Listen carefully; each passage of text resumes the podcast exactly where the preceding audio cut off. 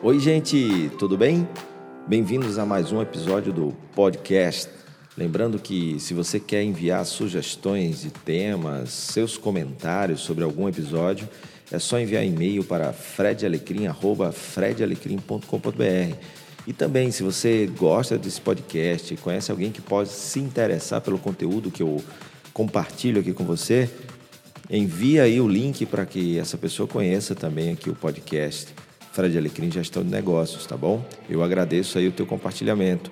E se você sempre está ouvindo, não deixa de ir lá no iTunes, fazer uma avaliação e deixar um comentário, como também no soundcloud.com.br Fred Alecrim. E o assunto hoje, vamos falar um pouquinho sobre vendas. Eu tenho dito muito na, nas palestras que ninguém vende mais nada para ninguém. O que, que você acha dessa frase? Parece assustador, né? Como assim?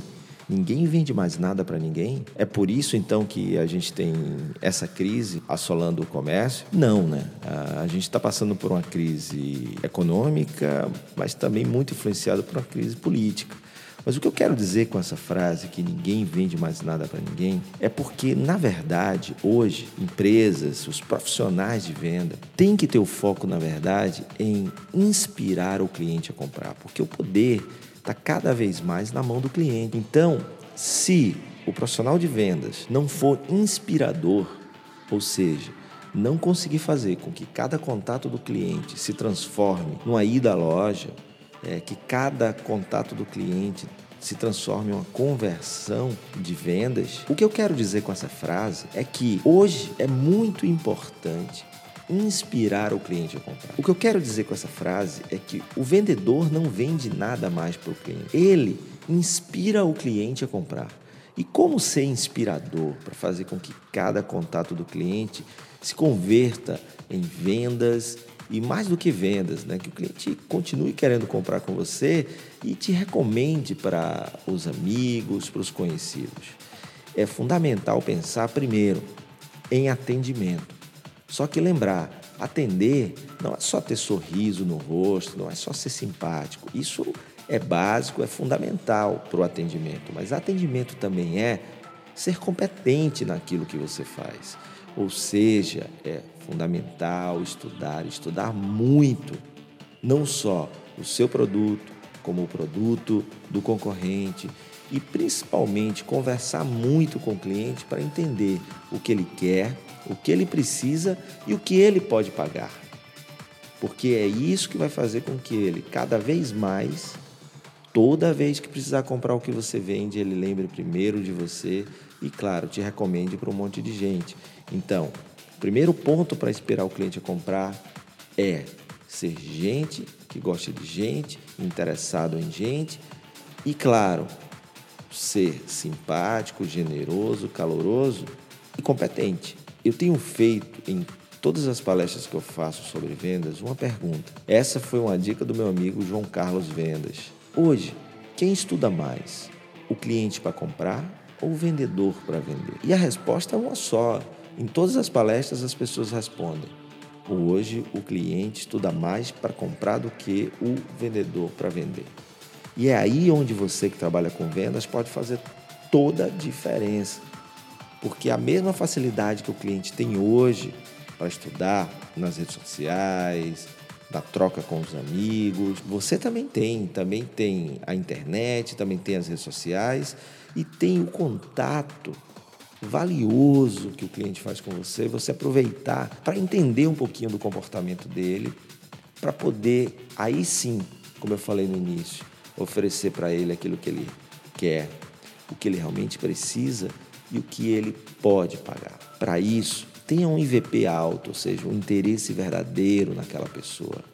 Porque é esse interesse que vai fazer você se conectar com ele em um outro patamar. Um patamar que ele perceba que você está interessado em oferecer para ele o melhor para ele e não necessariamente para o seu bolso como vendedor. É aí que se cria relacionamento duradouro e não só transacional, trocar o dinheiro pelo, pelo produto que você vende.